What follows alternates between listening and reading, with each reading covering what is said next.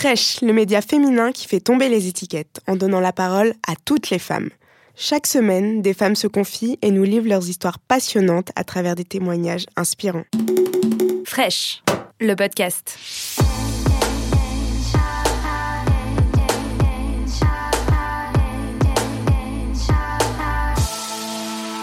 Ma mère, elle m'a beaucoup transmis avec la nourriture. Ma mère m'a jamais dit je t'aime. Par contre, elle me disait tout le temps est-ce que t'as faim? Je crois que quand on est exilé, quand on a tout perdu, en manger un plat de son enfance, c'est quelque chose de incroyable parce que par le goût, immédiatement, on est transporté dans sa vie d'avant. Quand j'étais petite, ma mère m'élevait vraiment comme si on était en Chine à la maison. Moi, je crois que j'avais vraiment honte de cette culture que j'avais à la maison. Moi, je suis née en France, j'ai grandi en France, donc euh, quand j'empruntais un livre à la bibliothèque municipale, euh, l'héroïne du livre, euh, c'était pas moi, c'était une jeune fille qui me ressemblait pas. En fait, tous les attributs de la petite fille, ben, ils m'échappaient. J'avais l'impression de pas être une petite fille comme les autres. Ben, moi, j'avais pas envie d'être chinoise, en fait. J'avais envie d'être euh, comme ces filles, ces petites filles dans les livres que je lisais. Donc moi, ma, ma mère, elle parlait euh, français avec un, fort accent chinois. J'avais honte en fait quand ma mère parlait français. J'aurais voulu avoir une maman euh, qui fasse des phrases en français et pas complexe, sujet vers complément, parce que ma mère elle faisait pas ça. Ma mère m'appelait sa petite banane parce qu'elle trouvait que j'étais jaune à l'extérieur et blanche à l'intérieur. Elle trouvait que j'étais pas assez chinoise parce que bah, je parlais mal le chinois, j'étais insolente, euh, que j'étais pas assez bonne à l'école, etc. Une banane, pour elle, ça symbolisait le fait que euh, j'avais des identités qui lui échappaient. Bon, moi, j'étais quand même assez mal pris parce que ça me rappelait cette question qu'on me posait tout le temps est-ce que tu es chinoise ou est-ce que tu es française? Pour moi, c'est comme si on me demandait est-ce que tu préfères ta mère ou ton père? Non, moi, je peux pas choisir en fait. Et puis, comment je peux savoir? Je suis née en France, mes parents sont d'origine chinoise cambodgienne. Ils ont fui le Cambodge qui a connu un génocide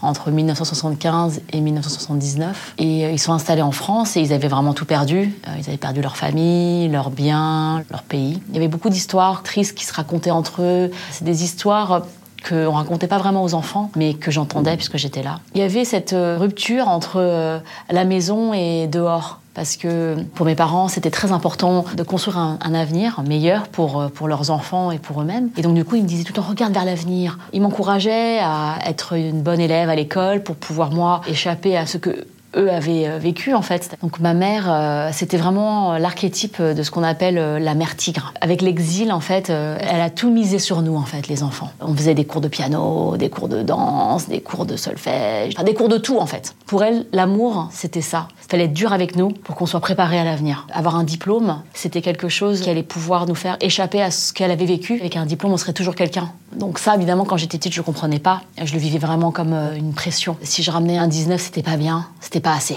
En même temps, je connaissais pas l'histoire de ma famille, je connaissais pas l'histoire de ma mère. Elle voulait pas me la raconter. C'était trop triste. C'est beaucoup plus tard que j'ai lu des livres et que je me suis dit euh, que mes parents ils avaient vécu ça en fait. Ils ont connu un génocide. Et après j'ai compris tout ce que ma mère avait vécu. J'ai compris tout, ce qu'elle nous avait épargné. Et même si j'en avais beaucoup voulu, eh ben finalement je l'ai remercié.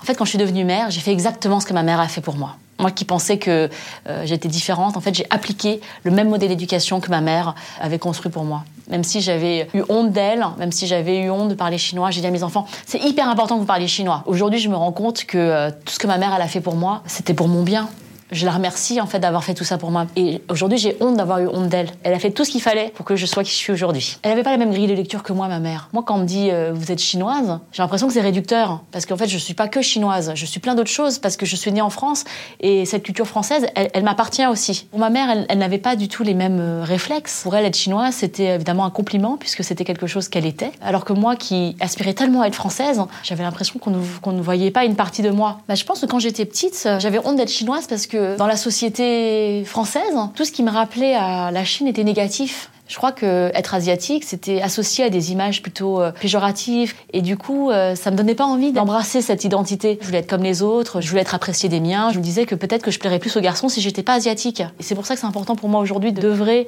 pour déconstruire les clichés sur les asiatiques dans l'imaginaire collectif français. Je pense que le, le, le déclic que j'ai eu, c'est quand je suis devenue moi-même mère. Je voulais pas du tout transmettre à mes enfants le mal-être que moi j'avais vécu quand j'étais petite. Il faut vraiment que je sache qui je suis, parce que j'ai pas envie que eux ils soient perdus. Moi, hélas, euh, ma mère, euh, je l'ai perdue à un moment. Elle a pas du tout vu tout ce que j'ai fait. J'espère qu'elle aurait été fière de moi. J'espère qu'elle aurait compris le message que j'ai envie de faire passer aux autres. Je suis très fière d'être chinoise, d'être asiatique. Je suis fière de, des cheveux que j'ai, je suis fière du visage que j'ai, des yeux et euh, de l'histoire qui m'inspire. J'ai passé tellement de temps à ne pas les aimer que aujourd'hui je, compense en mettant les bouchées doubles pour, pour m'apprécier telle que je suis. Si cet épisode vous a plu, abonnez-vous et n'hésitez pas à en parler autour de vous.